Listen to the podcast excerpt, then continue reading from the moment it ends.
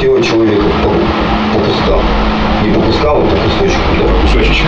По кусочку. Вообще ерунда. Как мясо, просто кусок мяса. Срезал кожу из черепа и ничего не чувствовал. В ноябре 2011 года во Владивостоке пропала 26-летняя Галина Калединская. Как рассказал ее молодой человек Виктор, они поссорились, после чего девушка забрала вещи и деньги и сообщила, что больше тот ее не увидит. Через несколько лет Виктору предъявили обвинение в убийстве девушки. При этом полиция так не доказала, что она вообще умерла.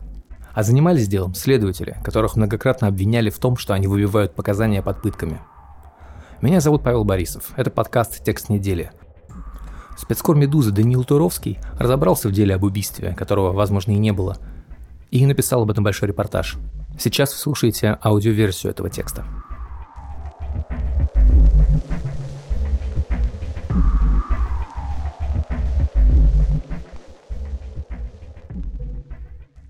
В середине ноября 2011 года Ирина Байгулова с мужем приехали в квартиру в центре Владивостока, которую они несколько лет сдавали молодой паре – Виктору Полову и Галине Каледзинской.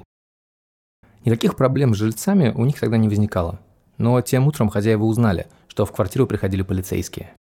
Байгулова попыталась созвониться с Виктором, но тот не отвечал. Пришлось использовать запасные ключи. В квартире не было ни людей, ни вещей. На потолке обнаружились брызги бурого цвета. Байгуловы подумали, что это кофе или чай. На обоях виднелись черные полосы. Видимо, там лежали автомобильные шины, которыми торговал Половов. На полу валялись стекла и порванные шторы. Из ванной комнаты куда-то пропала полиэтиленовая занавеска, а сама ванная была в царапинах, как будто ее долго терли металлической щеткой. На следующий день им все же удалось связаться с Виктором. Они договорились встретиться на той съемной квартире, но заходить в нее бывший жилец не стал. Они говорили в коридоре. На вопрос, что случилось с квартирой, Половов ответил, что ремонт необходимо делать раз в полгода, и сообщил, что в квартире он жить больше не планирует. Он добавил, что его девушка куда-то пропала, но раз договор заключен на нее, то и долги по аренде тоже платить ей. За следующие несколько недель Байгуловы сделали в квартире капитальный ремонт. Переложили полы во всех помещениях, покрасили стены и потолки, поменяли двери и ванную. И сдали квартиру снова. Только спустя три года хозяева узнали, что в их квартире произошло убийство. Или не произошло. Ночью 14 ноября 2011 года Виктор Половов в первый раз ночевал у своей любовницы Татьяны Крапивиной, с которой они к тому моменту встречались всего неделю. Около шести утра у него зазвонил телефон. Звонила Галина Каледзинская, девушка Виктора, с которой они были вместе уже пять лет. Она спросила, все ли в порядке. Половов собрался, сел в машину и поехал домой. И Беседа продолжилась. Как он позже вспоминал в разговоре со следователями, Галина оскорбляла, вымогала деньги для того, чтобы уехать из города и начать новую жизнь. Дома они продолжили ссориться. После этого девушка, как позже рассказывал Виктор, быстро собрала свои вещи в пакеты для мусора, надела пальто с ярко-бирюзовой подкладкой и салатовые ботинки с разноцветными шурками и ушла. Через несколько минут Виктор попытался ей позвонить, однако номер не отвечал. В течение дня он искал Галину у знакомых, но никто ее не видел. Отец Галины Ян Кледзинский созванивался с ней ежедневно, и когда та перестала отвечать на звонки, сразу же позвонил ее молодому человеку. Тот сказал, что они поссорились и положил трубку. Через два часа Яну позвонила его жена Елена. Ей Полвов сказал, что их дочь взяла у него 300 тысяч рублей и документы и ушла со словами «Ты меня больше никогда не увидишь, не ищите меня, передай маме, что со мной все в порядке». По воспоминаниям родственников, девушка не слишком любила Владивосток, Считала, что у нее там нет никаких перспектив, и хотела уехать, из-за чего часто ругалась с Виктором. Елена Каледзинская думала, что Галину могли похитить и увезти в какую-нибудь восточную страну. Была у нее и другая версия. Дочь давно подумывала о том, чтобы уехать в Азию, работать моделью или в эскорт-агентстве. За несколько недель до исчезновения Галина рассказала матери, что нашла в интернете фирму, которая бы обещала ее трудоустроить за границей в компанию по эскорт-услугам. Чтобы оформить документы, ей нужно было 150 тысяч рублей. Поняв, что девушка пропала, ее родители сразу же написали заявление в полицию. Галина Калединская родилась в 1985 году в Ростове-на-Дону. Во Владивосток ее семья переехала, когда ей было 13 лет. В школе она была хорошисткой, любила языки и другие гуманитарные предметы. После 9 класса девушка поступила в художественное училище, потом на факультет дизайна Дальневосточного федерального университета – Мать описывала Галину как творческого человека с взрывным характером. По ее словам, Клединская пережила пять сотрясений мозга, и врачи поставили ей диагноз аневризма головного мозга. У девушки часто болела голова, вплоть до потери сознания. Одновременно с учебой в университете Галина начала подрабатывать моделью. Потом и вовсе бросила вуз и переехала на заработки в Пекин. Через три месяца она вернулась и начала встречаться с мужчиной, который казался матери агрессивным и непредсказуемым. Когда они ссорились, часто доходило до драк. В 2006 году, гуляя с собакой, Калединская познакомилась с другим собачником, Виктором Полововым. Сначала они просто пересекались на прогулках, потом у них завязались близкие отношения. А в конце концов пара сняла квартиру у Байгуловых и съехалась. Виктор вырос в неполной семье. Его родители развелись, когда он был ребенком. Как он сам позже рассказывал следователям, воспитывала его бабушка, и детство было унылым. Как бы, и причем задроченным, ну то есть изначально был задроченным ребенком. Ну то есть как бы и не занимался спортом, как бы с пацанами не дружил, потому что как бы у меня, ну сам понимаешь, бабушка когда воспитывает, ты рохли растешь. Не помогало и то, что мать Полового увлекалась православием она помешалась на, на православие. То есть не так, что она верит в Бога и ее это поддерживает в жизни, а так, что у нее дома икон больше, чем моих портретов. И она как бы, кроме вот этих икон, больше в жизни своей ничего не видит. Почему я и говорю, что у нас сложные, сложные отношения? Потому что любой наш разговор заканчивается тем, что она в грубой форме навязывает мне свое вероисповедание. Высшее образование Половов получал на факультете связи с общественностью Дальневосточного государственного технического университета. Как он говорил полицейским, в молодости он курил гашиш и пробовал синтетические наркотики, но держался подальше от тяжелых. Тусин плюс, сироп от кашля. Это наркота, короче. Mm-hmm. Ну, это легкий наркотик, он ну, вызывает, знаешь, не... Продавался гласно в аптеках, да? Да, просто в аптеках, но Имел он... там, да, он... Я не знаю, не слышал. Там, короче, противорвотное, грубо говоря, перепьешь стошли. Mm-hmm. Если, ну, правильную дозу подобрать, то он нормально. То есть там два бутылька выпил, к примеру, ну, тебя глючит. Не как от травки там, да, ну, наподобие что-то. Вот то хорошее, что у меня сформировалось, оно как раз вот под влиянием ну, вот этого дерьма и произошло, потому что, ну, по сути, жизнь была достаточно унылая. Когда он познакомился с Кледзинской, ему показалось, что она как будто вышла из фильма «По властелину колец». Ну, она просто какая-то была всегда бесстрашная такая девушка и производила впечатление, ну, человека не от мира всего, ну, реально, как, ну, вот, чиню, знаешь, вот из фильма про хоббитов, какие-нибудь эльфы, вот такое дерьмо. Галину он боготворил. Виктор рассказывал, что влюбился в нее без памяти и в итоге из-за этого отчислился из университета. Как раз семестр. Я познакомился с Галиной и тут же отчислился, потому что у меня в голове была только Галина. Чтобы заработать на жизнь, он продавал стройматериалы, набирал водителей в таксопарк, а потом открыл свой собственный магазин, который торговал покрышками. Как рассказывали знакомые пары, их любимым досугом было сидеть дома и смотреть криминальные сериалы. Половов делал девушке предложение, но та отказалась. Как вспоминает одна из ее подруг, Галина была легкомысленной, любила погулять и развлечься, а Виктор был более серьезным, хотел больше времени проводить дома. По словам приятеля Полового Виктора Иванова, тот часто говорил, что увлечение девушки ночными клубами ему не нравилось. Их знакомая вспоминала, что через несколько лет отношения в паре начали портиться – Половов жаловался на Галину, называл ее неравновешенной. Однажды знакомая наблюдала, как они ссорятся. Виктор схватил девушку двумя руками за шею и поднял в воздух. Та отбивалась ногами и руками. Летом 2011 года Виктор познакомился с Татьяной Крапивиной, девушкой из Находки, переехавшей во Владивосток. Они периодически пересекались в общих компаниях. С Галиной она тоже была знакома. В ноябре они начали встречаться. До исчезновения Галины оставалась одна неделя.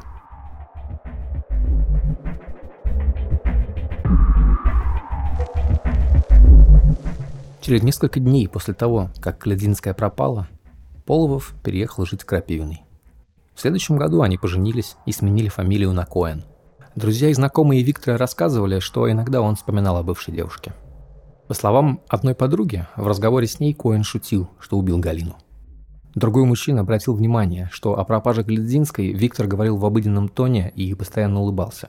Про Коэна рассказывали, что он любил порассуждать об убийствах, о трупах, о том, как избавляться от тел, например, сжечь на покрышках. Тот же имидж он поддерживал и в соцсетях. Вывешивал фотографии связанных девушек и мемы вроде «Никогда не вешайте нос, вешайте людей, которые вас обижают».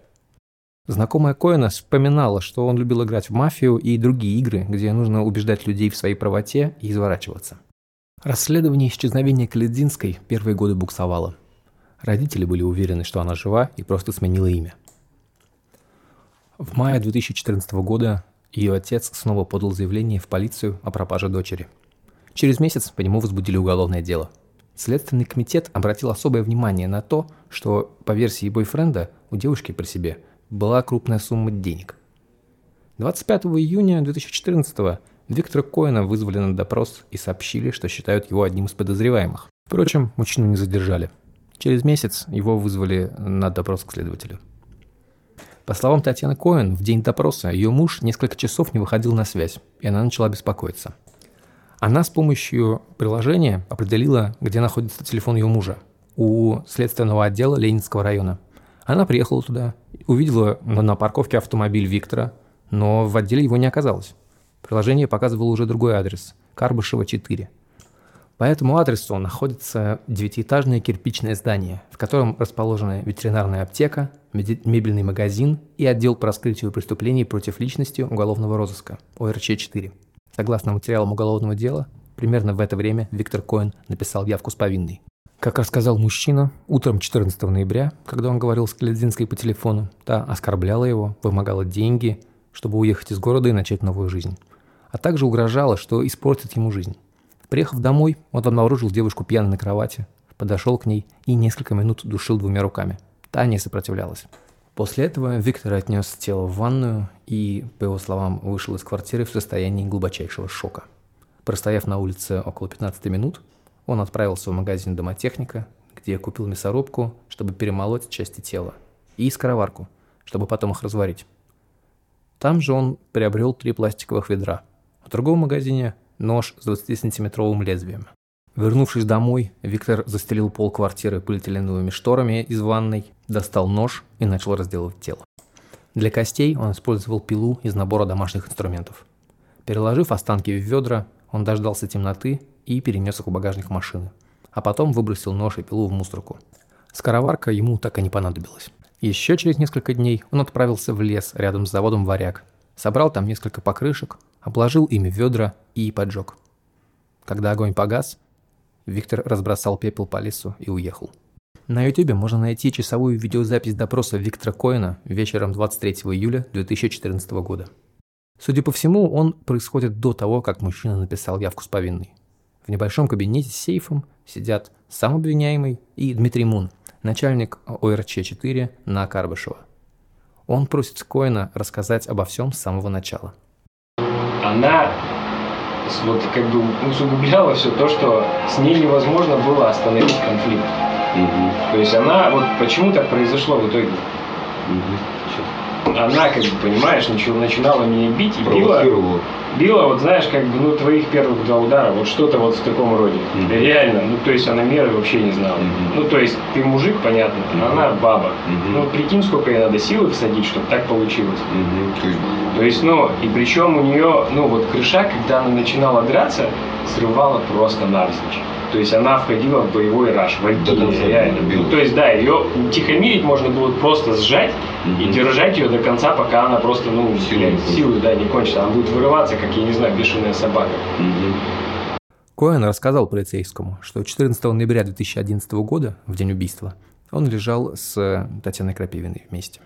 Вот рядом лежит теплая любимая женщина. Ну. Вот, ну, просто представь, теплая любимая женщина. И звонит холодная, опостылевшая тварь. К тому моменту отношения Виктора и Галины совсем расстроились. Ему не нравилось, что девушка ходила в ночные клубы и возвращалась оттуда под утро. Он утверждал, что девушка злоупотребляла алкоголем. Она, короче, начала с этой Аннушкой ходить в клубы. Причем ходить так, что прям захаживаться. Ну, то есть стабильно она, ну, как бы на выходных сначала ходила, Потом она начала тусить по будням, потом она начала возвращаться домой в 6 утра, потом в 8, 10, 12. И в итоге вот систему ноября, ноябрю вот она как бы могла позволить себе прийти домой вообще вечером. Она вот шлялась, шлялась, шлялась, а я как бы, ну представь, мужик без секса, без любви, без взаимоотношений, как бы работа унылое говно, Алкоголизм – это факт. Ее, она прятала, короче, я сейчас не пытаюсь ее очернить, я просто рассказываю тебе, как есть. Она прятала тетрапаки. Ну, вот от, от вина самое дешевое покупала, дерьмовое. Она не могла пить крепкие напитки, ну, просто не могла, ну, баба. Покупала самое дешевое вино виноградную долину. И я вот мог открыть стол, а она забыла выкинуть нычку. Там штук 6-7 тетрапаков этих. На видеозаписи видно, как в кабинет заходит другой следователь. Но Мун попросил его выйти и закрыл дверь на ключ. Виктор продолжил рассказывать полицейскому, почему решился на убийство Галины.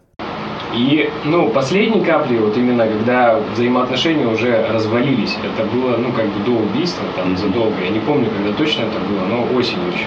Только вот только-только я ехал из Хабаровска, снег пошел. Она разбушевалась прям не на шутку, хуже, чем обычно. Начала кидать тяжелые предметы в голову, ну, то есть, как бы вести себя, ну, вообще неадекватно. Я как бы сказал, все, давай, адьос. Я как бы, ну, на два дня сейчас уеду, вернусь, надеюсь, а она как бы тоже это предложила изначально. Сказала, давай так Ну, вот. Да, да, да, я съеду, все, я съеду, ты меня не увидишь больше. Короче, на деле как получилось? Я съездил в Хабаровск, просто потусил там, походил, позаигрывал с официантками в кафе. Возвращаюсь, как бы, она не просто дома, она выкинула стол разделочный. Кухонный стол. Вот, вот этого дерьма я вообще не понял. Девушка ломает стол, выкидывает его просто, без всякого повода. Она не хотела новый стол. Она не хотела, я не знаю, она просто вымещала агрессию. Меня не было на стол. В итоге мы даже успели дожить до тех пор, когда хозяин квартиры нам вот этот новый гарнитур поставил. Вроде как бы чуть-чуть, знаешь, вот чуть-чуть-чуть-чуть-чуть наладилось. Мы как-то замяли, потому что она не уехала, а я как бы не хотел получать новый Когда Коэн встретил Крапивину, он, по его словам, влюбился как мальчишка и понял, что хочет жениться. Но Галина что-то почувствовала и заподозрила, что ее молодой человек ей изменяет. Я только давай, знаешь, как бы на какие-то фотки смотреть в Инстаграме, оно сразу активизировалось, как бы. Не, ну я как бы вообще себе ничего не позволяю. Соответственно, Галя сразу поняла. Галя сразу поняла, да, просто... У тебя вот есть кто-то. Да, просто есть Женя. Мгм. И она как бы опять вот эту гнусь выливает, и я понимаю, что она не даст как бы, ну вот, вот нормально как бы жить она мне не даст. Но тут я как бы спасовал, я не знаю, ну она начала просто клянчить у меня тачку. Я один раз как бы выхожу с утра во двор, она облила полностью йогуртом, распи***, вот так йогуртов несколько об машину. Ну то есть она начала конкретно террор. Ну то есть у меня крыша слетела просто. Я влюбился, как бы, ну как мальчишка, знаешь, у меня, ну вот одна тема. На протяжении всего разговора следователь пытался узнать у Виктора, почему он решился на такой поступок. Вот Ну все мы мужчины, все семьянины, все мы строили семью. Кто-то два раза, кто-то Кто-то три сильнее, раза. кто-то слабее, кто-то Ну. ну, менее опытный, кто-то более. Кого-то воспитывал мужчина и женщина, а кого-то только две женщины. Когда ты принял решение? Я стоял вот, ну, возле кофемашины, там еще старый ларек был, тот, который сейчас на бензин заправке. Взял кофе и стоял просто возле него. И как бы вот что-то во мне повернулось в голове просто, ну, и все. И как бы, и, и крышу вот так вот. В своих показаниях Виктор говорил, что Галина спала, когда он начал ее душить. Следователь интересовался у него, почему он не разбудил девушку. Потому что я, блин, боялся до срачки. А она почему не проснулась? Потому что она угарь была. Она пьяная. Она угашенная была, как бы. Я просто подошел, реально сказал, ну, прости. Долго душил? Я удивился, насколько Она долго. проснулась? Ну, как бы, да, Успела начала, начала сопротивляться, да, жаль. Ну, то есть, как бы знал, бы, наверное, как-то по поводу души особенно. Да, долго. Душил реально, поэтому, да, говорю, что душил Руками. долго. Человека, Не локтями. не- человека душить очень долго. Если усыпить его, да, как бы получается все Кистями душил? Душил кистями. Ну, по незнанию. Все. Ты понял, что она умерла. Дальше. Ну, я как бы отнес тело в ванну, просто положил, что там возле окон там не маячил. Ну, там где... А как ты так вообще смог, А вот так же, как, как ну, Членение. на самом деле не страшно. Убивать страшнее. не знаю, видеть, Мгм. Мне убить было страшнее. видеть человека? Вообще ерунда. Как мясо, просто кусок мяса. Срезал кожу из черепа и ничего не чувствовал. Ты это где-то знал? Нет. Почему ты так именно придумал? Ну как тебе сказать? Способ хороший. Но он требует, он требует определенных... Да просто смекалка, на самом деле. Нет, не смекал, чтобы это сделать. я говорю. Время? Он требует время, силы и мужества определенного. Разделать тело человека по, по кускам. Не по кускам, а по кусочкам, да? По кусочечкам. По кусочкам. Я по кусочку. Ну, вот это сжигание я прочитал, как бы, ну, не прочитал, посмотрел в передаче еще прям много лет назад. Шокирующий разве? В, нет, в Индии, да, ну как, я не знаю, как называлась В передача. Индии В там Индии кремируют. на берегу реки покрышки. Именно покрышки. Дрова, там конкретно сказали, дрова не дают нужной температуры. Дают нужную температуру шины. Остаются в лучшем случае кусочки костей и зубов. Ну, это прямо вот из передачи. Я как бы думаю, не, ну вариант как бы для меня получше, потому что я реально попытался сначала все это дерьмо закопать. Я вот, вот такие, ты, ты во мне, ну, как бы, сейчас ищешь маньяка, считаешь? Нет, мне непонятно. Я сейчас объясню. Вот Я хочу понять. весь страх для меня закончился, когда я лишил человека жизни. Вот по мне так это очень страшно, ужасно, и повторить это я бы ни за что бы не, ну, не смог. Разделывать мясо это как бы, Технический момент. да, то есть просто затыкаешь как бы свою вот эту вот тошнилку за пазуху и делаешь. А Таня знает об этом? Я тебе так скажу, я как бы, я бы не хотел, чтобы она. Я ей рассказал, знаешь, об этом когда? Просто по дурке. Тачку покупал. А меня, короче, азербайджанцы пытались кинуть. Кстати, вот смотри, я сижу и понимаю, что у нас, ну, как бы, что она, вот, мне самый близкий человек. И что вот сейчас, если я упаду на жопу, кроме нее мне поддержать некому. А она как бы, ну, не, вот знаешь, как бы, я от нее какой-то вот, ну, имею какую-то тайну. И я вот просто вот, ну, сидели, как бы, рассказал, она не поверила. Ее знание того меня до конца, ее принятие меня до конца, Ты ее, ты ее закрепил за собой? это дало мне вот как бы, ну как, жизненные силы, что ли. Она как бы обо мне знает теперь все, причем вот эту И она тебе простила, она- поверила, да. тебе это дало жизнь. В конце разговора Коэн попытался убедить полицейского отпустить его и закрыть дело. Он предложил Муну поговорить по-мужски. Ты в этом живешь уже, я думаю, много лет, правильно? И как бы, ну, я думаю, ты видел более расклеенных людей, чем я. Ну, конечно. И дожимали вы их реально до конца. Ты видишь во мне искреннее желание жить? Большой. Я понимаю, что как бы машина уже вертится. Да. Но я понимаю объективно, что на этой стадии ты, вот конкретно ты, можешь ее остановить. Я со своей стороны, я не знаю, как мне доказать тебе, что я человек достойный того, чтобы ты, вот, там сидят пацаны, которые хотят меня вздернуть. В этот момент Коэн показал рукой на стену, за которой находится соседний кабинет.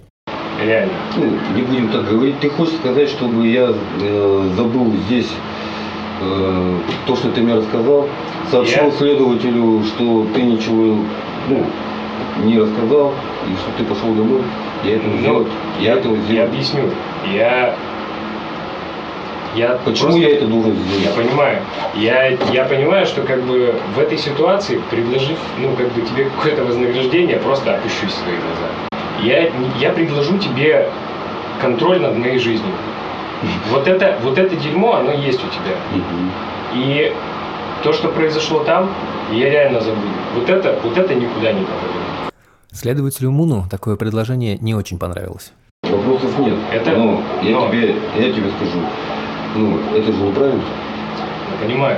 А Но почему, ты почему дашь- я должен идти? Ты Ради чего Ты и почему я должен дашь, идти на этот дашь неправильный? одному маленькому человеку один маленький шанс в жизни. Да, Потому я- что я меня понял. это, ты же знаешь, ты видишь меня, меня это поломает. Шанс заключается в одном. Это не быть заключенным под стражу на партизанском проспекте быть. Это раз. И получить минимальный срок. Вот твой единственный шанс. Доказывать эффект. Вот то, что Виктор продолжил настаивать. Я буду твоим должником по гроб жизни. Ты понимаешь, что вот такому человеку ты сможешь доверить свою жизнь, реально. Но И я что? не хочу, я не хочу с тобой иметь общую жизнь. Ну, помоги мне. Это просто Я, нереально. я верю, В что... таком виде это нереально. А почему нет? Потому что Из-за чего нет? Из-за того, что А есть... как- а Из-за как- того, что есть следователь? Нет, как я дальше буду жить? Видишь? Нет, как я объясню свой, сам себе свой поступок. Я что, в тебя должен быть влюблен. вот такие вещи дерьмовые действительно. Иногда, очень редко, происходят с людьми, которые... Никто не застрахован. Я, меня это сделало лучше. У меня вот, ну, как бы, меня это научило так больше никогда не делать. Мгм. И я вот эти, ну, несколько лет прожил честным человеком. Ну, в смысле, ну, с оговорками на российскую действительность. Ну, Давай так. Я понял. После того, как Мун кому-то позвонил, в кабинет зашел еще один полицейский. Он спросил у Коэна, представляет ли тот общественную опасность, как он сам считает. Коэн ответил, я с вами, ребят, уже познакомился. На следующий день суд отправил его в СИЗО на два месяца. Работая над текстом, спецкор «Медузы» Даниил Туровский получил доступ к материалам дела Виктора Коэна. Он очень подробно их изучил и выяснил, что доказательная база как минимум вызывает сомнения. Э, Материал уголовного дела э, довольно объемные, да, там э, четыре тома их. И все они строятся на самом деле на каких-то э, признательных показаниях, которые пересказываются из раза в раз, и показаниях каких-то знакомых там и свидетелей, которые на самом деле как-то ничего не подтверждают. Рассказывают, например, о том, что там э, Виктор Коин э, увлекался просмотром каких-нибудь криминальных сериалов, э, что на самом деле, конечно, не является никаким доказательством. И если прочитать все уголовное дело, можно понять, что никаких доказательств убийства там нет. Тело не найдено, да, следы крови не найдены, никакие останки не найдены. Проведенные экспертизы, собственно, какие-то, на, например, на месте, где якобы Коин там сжег тело, не подтвердили ничего. Якобы присутствует биллинг, э, и который якобы подтверждает о том, что этот человек там в определенное время находился как раз на месте, где сжигали тело, но этот биллинг, как бы, э, так как вышки там стоят э, довольно редко, он подтверждает, что этот человек находился на расстоянии, там, может быть, на несколько километров оттуда. Следствие считает, что одно из доказательств – это чек о покупке мясорубки, который он якобы что-то делал э, с, с останками, да, но никак не подтверждено, что она использовалась. То есть, кроме чека на его имя, да, не, никак не указывается и не доказывается, что она использовалась. И вообще, на самом деле, нет, нет никаких у следователей, кроме показаний, да, собственно, нет никаких подробностей о том, как он именно расчленял э, там тело, да, кроме его слов. Кроме того, нет свидетелей, собственно, э, или там людей, которые хотя бы что-то слышали о том, что произошло с Галиной. Э, Здесь как бы невозможно доказать, что он состоялся, потому что нет тела. Э, Так называемая есть поговорка, да, нет тела, нет дела. Главное доказательство – это его признательные показания, да, довольно объемные, но которые, видимо, вы- были выбиты под пытками. Виктор Коин считает, что его история очень похожа на фильм Дэвида Финчера «Исчезнувшая», в котором жена наказывает мужа за измену, подстраивает все так, чтобы его обвинили в ее убийстве. Через пять дней после ареста Коэн заявил сотрудникам общественной наблюдательной комиссии Приморского края, что все показания и признания у него выбили под пытками и угрозами насилия к нему и его жене. По его словам, признательные беседе с Муном предшествовали стязания. О том, что его били полицейские сокамерники, он говорил и судмедэкспертам. В СИЗО у него зафиксировали ушиб мягких тканей головы, лица, множественные ссадины, гематомы боковой поверхности груди слева, сотрясение мозга и разрыв барабанной перепонки. Вот что Коэн рассказывал правозащитникам. Я сидел на полу. Один человек держал меня сзади. Э, Он проделал свои ноги, то есть у меня руки были закованы э, наручники. На руки были одеты э, жесткие, как, вот, я не знаю, накрахмаленные тряпки. Э, Ну, как вот наручи такие из них сделаны. Э, На них были надеты за спиной наручники.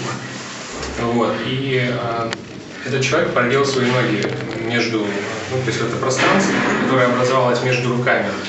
А, И ну, так крепко меня зафиксировал. В свою очередь, другие два человека спереди меня а, держали меня за ноги. Вот. А, И а, Дмитрий Мун, непосредственно а, начальник этого отдела, он держал пакет, то есть, ну, скажем так, руководил всем этим мероприятием. Было два черных полиэтиленовых пакета. Вот. Э, Он ну, затягивал за, за- за спиной, э, вот, ну, в районе шеи их, то есть ну, перекрывал тем самым дыхание, доступ кислорода. Вот. И в течение нескольких минут, может быть, пяти или десяти, я терял сознание.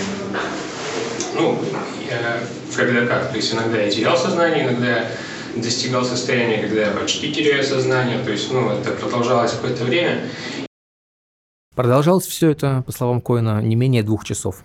Полицейские также угрожали ему, что изнасилуют его жену, которая в тот момент была в отделе полиции и искала мужа. Коэн рассказывает, что от него требовали какую-то правдоподобную версию. А, ему нужно было придумать ее самому. Он считает, что его явка с повинной была сформирована на основе его переписок в социальных сетях и биллинга мобильного телефона. А та лесополоса, где он якобы сжег тело Галины, это место, где он в мае 2014 года занимался спортивным ориентированием с друзьями. Расшифровка того же самого разговора, что есть на Ютубе, оказалась в материалах уголовного дела. Те моменты, где в беседе Коэн намекает на насилие со стороны полицейских, из расшифровки убраны. 14 августа 2014 года, через три недели после ареста, Коэн отправил руководству прокуратуры, Следственного комитета и СИЗО заявление, в котором рассказал о том, что сотрудники уголовного розыска давили на него и силой выбивали признание. Также он рассказывал, что через несколько дней после допроса его избили уже в изоляторе сокамерники, которые требовали сообщить им признательные показания. На очередной встрече со следователем в октябре 2014-го Коэн говорил, что перед этим разговором к нему подошли четыре сотрудника полиции, среди которых был Имун. Один из них заявил, «Сейчас твоя задница находится в моих руках, и на СИЗО с тобой будут делать то, что я решу». Другой сотрудник, по словам Коэна, угрожал ему убийством за возможный отказ от показаний – когда следователь спросил его, опасается ли Коэн давления со стороны сотрудников уголовного розыска, после завершения допроса мужчина ответил «Считаю, что после завершения допроса ко мне будут применены психологические и физические пытки из-за того, что отказываюсь от данных ранее показаний». На Ютубе можно найти аудиозаписи разговоров Коэна с полицейскими, на которых они ему угрожают. Подтвердить их достоверность довольно трудно. Вот одна из них. Сегодняшнего дня, я тебе прямо скажу, Твоя жопа будет в моих руках, понял? Дышать ты будешь с разрешения. Понимаешь? А как ваша фамилия? А тебе это волновать вообще не должно, понял? Ну, как Я тебе представился, Дима, и все, тебе этого достаточно, понял? На меня пиши. Я его начальник. Дышать с разрешения будешь. Ходить в туалет будешь с разрешения. Ты им головой не маши. Нет, Понимаешь? С нами ругаться, что тигры, понял? Кайфа никакого, а страху натерпишься. Понятно? И если будет вот такое вот непонятное жопокручение, понимаешь, ты только себе хуже сделаешь. Ты можешь написать хоть войну и мир, как тебе тут хуево было. А мы как здесь работали, мы и будем работать здесь, понимаешь? Не ты первый, не ты последний здесь. В ролике на YouTube утверждается, что это сотрудник ОРЧ-4 Дмитрий Зиновагин. А это, как утверждается в том же ролике, слова другого сотрудника Виктора Пляса. Нам не надо с тобой здесь бычиться. С нами надо здесь дружить. Потому что твое сейчас, твоя дружба зависит от твоем там положении. Совершенно верно. В чем у нас с тобой сейчас такой нелицеприятный разговор? В том, что если ты хочешь себя оправдать, Витян, да ради бога, оправдывай. 51 там никто не отменял. Но зачем ты, говнюк такой, пишешь, на нас жалуешься? У нас же работа такая раскрывать. Мы ее раскрыли, доказали, а дальше твое дело. Принимай там адвокатскую позицию, 51-ю. Пусть адвокат ищет там, не знаю, свидетеля, который докажет, что она жива, здорова. Другой полицейский на этой записи говорит о моральном давлении на Виктора Коэна. Его надо сломать э, морально, чтобы он понял, что ты духом сильнее. Вот так вот. Да нет, он фи- физику не воспринимает, он надо ему быть. ну, какие-то... И пообещать, заладил с этим пакетом? и пообещать надеть пакет на голову жене. Это работает еще лучше. Это говорит сам Коэн. Моей жене. Как жена твоя поживает, кстати? Все хорошо у нее. Хорошо. Что дверь-то не открыла? А? Пугалась? Она дождаться адвоката ж хотела. Ну, в принципе, я думаю, что в следующий раз, когда мы придем, адвокат не, машину откроешь, не понадобится. Ну, Я думаю, просто я тебе дверь сломают в следующий раз, и все. Еще один полицейский на этой записи убеждает Виктора, что ему придется сесть в тюрьму. Ну, посидеть придется, Витян. Ты уж не обессудь. Я просто не верю в то, что твой адвокат настолько влиятелен. Я просто знаю адвокатов, которые именно влиятельны. Что такое хороший адвокат? Это тот адвокат, не который расследует хорошо дело, а тот, который умеет договариваться. С судьей, там, ну, в смысле, там, не знаю, со следствием. Понимаешь, о чем я говорю? Ну, я тебе не буду врать. У нас коррупция, она везде процветает, я думаю, понимаешь? Все полицейские в разговоре со следователями отрицали какое-либо давление на Коина и применение насилия в его адрес. Например, сотрудник полиции Виктор Пляс, который есть на этой записи, говорил, эти заявления не подтверждаю и считаю их ложными. Дополняю, что обвиняемому было предложено пообедать, но он отказался. Примерно то же самое сказал и следователь Мун, который допрашивал его. Отдел уголовного розыска на Карбашево-4 во Владивостоке многие из тех, кто там побывал, называют пыточной. Бывший коллега Дмитрия Муна рассказывал, что с 2004 года тот пытал заключенных. Когда я влился в коллектив, меня стали допускать до поколки, от слова раскалывать. Они проводились по каждому делу, по каждому подозреваемому. За год моей работы без физического воздействия было поколото только два человека. Остальных избивали, надевали противогаз. Была машинка, которая вырабатывала электрический ток, и которую подсоединяли ко всем частям тела. Кололи подозреваемых ночью – те жаловались в прокуратуру, но полицейские ходили туда и подписывали объяснительные, что все это чушь и что ничего такого не было. О пытках в отделе угрозыска номер 4 говорили в 2012 году и приморские партизаны. Один из них рассказывал, что на том же девятом этаже, где допрашивали Коэна, на него надели противогаз, внутрь которого запихали тряпки, и подожгли, чтобы арестованный дышал дымом.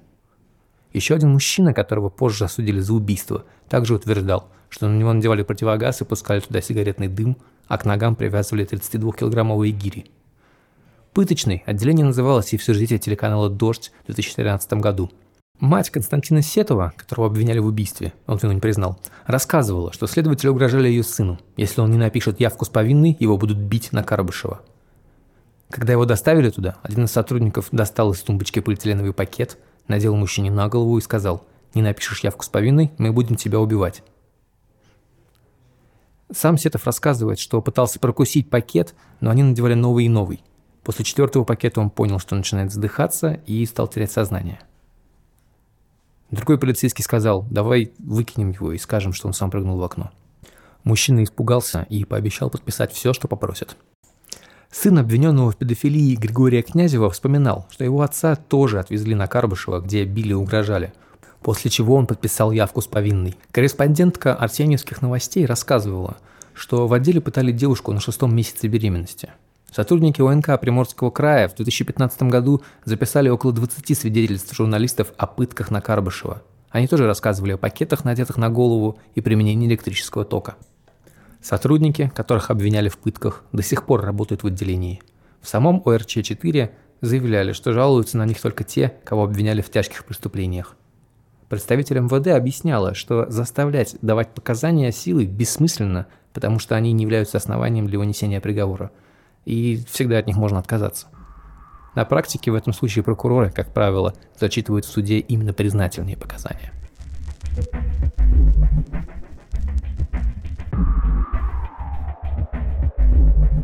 Заседания суда по делу Коина начались весной 2015 года и продолжались все лето. Обвиняемый сразу заявил – что все его показания – это самооговор. И из них совершенно непонятно, к примеру, какие инструменты он использовал для расчленения тела. Этой информации, как говорил Виктор, просто нет в материалах дела. «Я что это, руками делал? Рвал мясо на части?» – говорил он на заседаниях суда. Виктор отмечал, что в материалах нет ни слова про то, мылся он или менял одежду. Также он обращал внимание, что расчлененное тело не влезло бы в три ведра. Из него бы торчали ноги или руки. То есть, если брать только факты из моей речи, я, в лучших традициях фильмов ужасов, вышел из дома, перемазанный кровью, с ведрами, из которых торчали части трупа, и спокойно куда-то поехал, говорил он. Адвокат Коэна Иван Михалев указывал, что следственные действия, проведенные сразу после исчезновения Галины, не выявили криминального характера ее исчезновения. В комнате не было ни следов борьбы, ни крови. Адвокат отмечал, что в компании полицейских Виктор провел не менее пяти часов перед тем, как написать явку с повинной. Суд все эти вопросы к рассмотрению не принял. Юрист Алексей Михальчик, много работающий по уголовным процессам, рассказал «Медузе», что у него в практике был похожий случай. Его клиента обвиняли в причастности к исчезновению человека, хотя тело не нашли и убийство не доказали. Полиция его, рассказывает Михальчик, чуть ли не на дыбе начали раскладывать, хотели выбить показания. В итоге последствий для клиента Михальчика не было, а человек, которого считали убитым, оказался жив. По словам Михальчика, сотрудникам убойных отделов, особенно в регионах, прокуратура дает карт-бланш на выбивание показаний любыми способами. Логика такая. Раз в убойных отделах расследуют особо тяжелые убийства, можно и пару раз в голову пробить. Такое действительно случается. В 2003 году на Ставрополье за убийство сестры осудили 17-летнего Дмитрия Миткова, давшего признательные показания. Через три года девушка написала письмо родителям о том, что ушла из дома из-за обиды на мать и уехала в Дагестан. Миткова освободили, он рассказывал, что показания из него выбивали, угрожая убийством.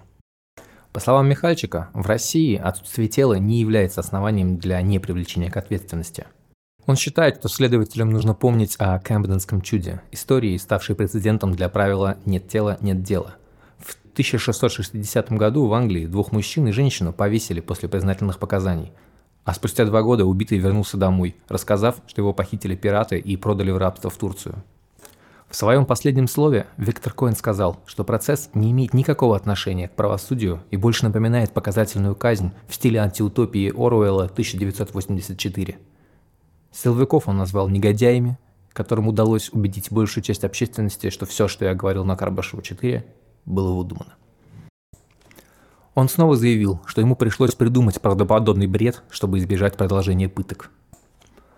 «Ты начинаешь играть убийцу», — объяснял Коэн. Но слова – это не убийство, думаешь ты. Вряд ли слова смогут убедить суд.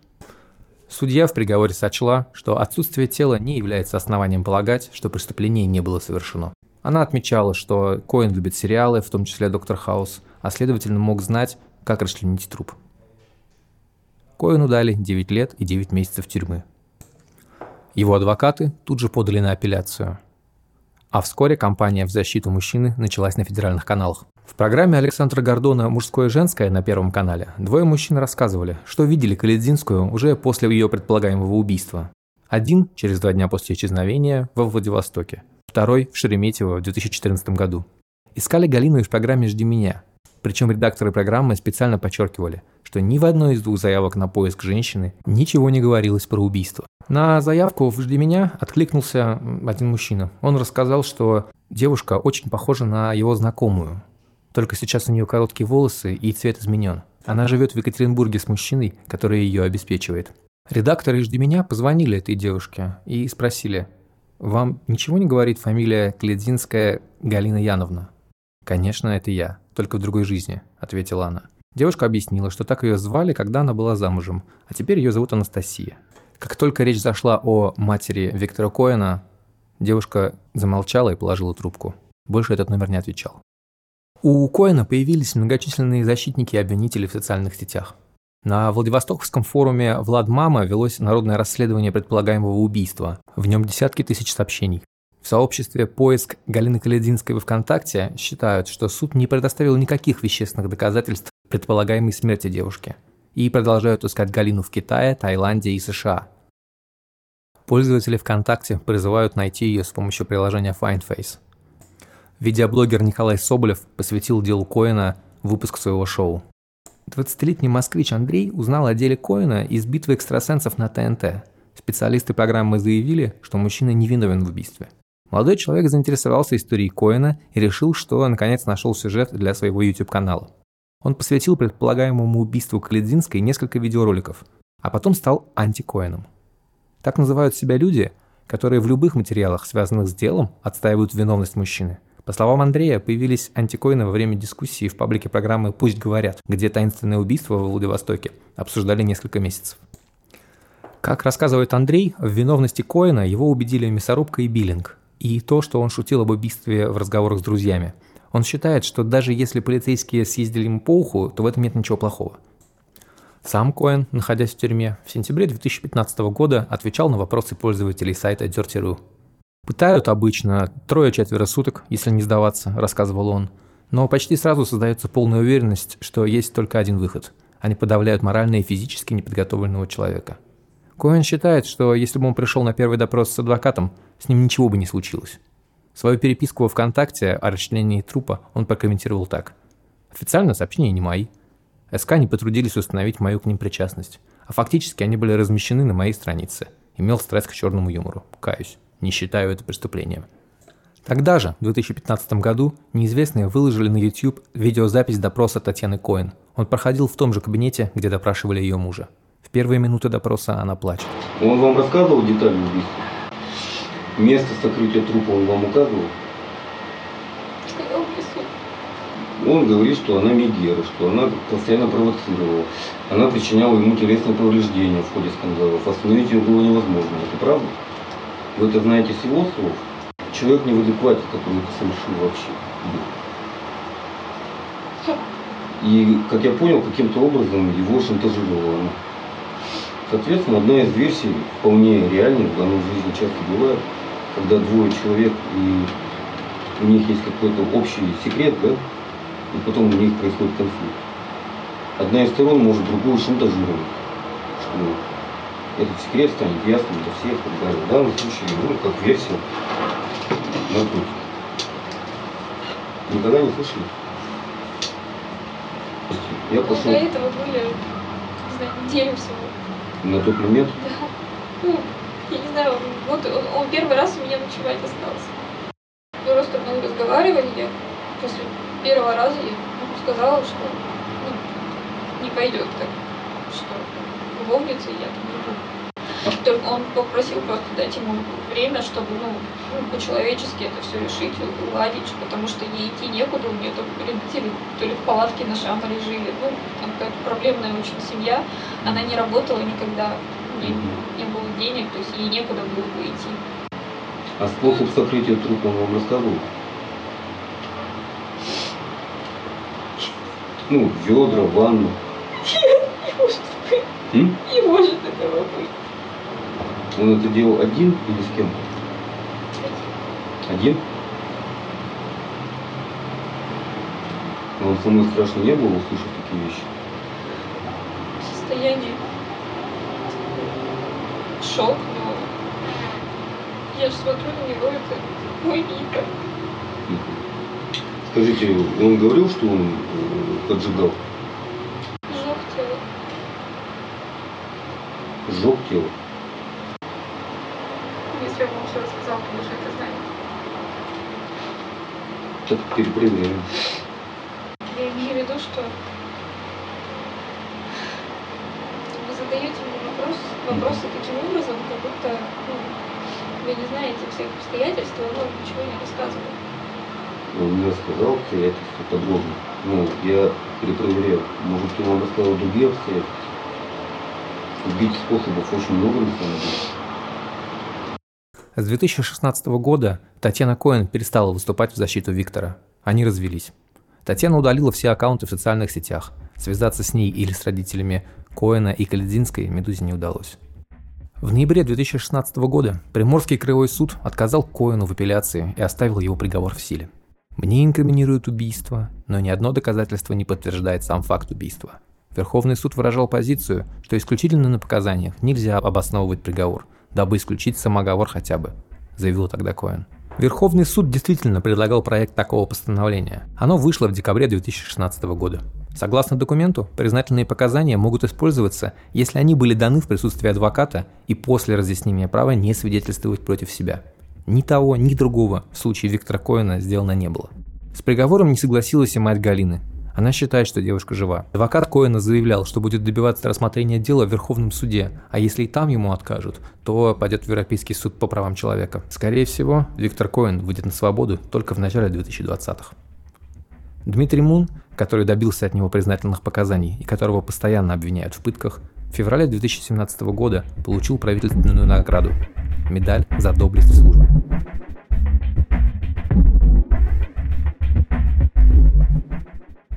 Это был подкаст «Медузы. Текст недели». Меня зовут Павел Борисов. Слушайте наши подкасты у нас на сайте, это удобнее всего, или в своих любимых приложениях на айфоне, там это просто iTunes, или на андроиде. Да и вообще, слушайте подкасты, отличный жанр. Очень рекомендую американский S-Town, который больше похож на роман о жизни в американской глубинке. До новых встреч!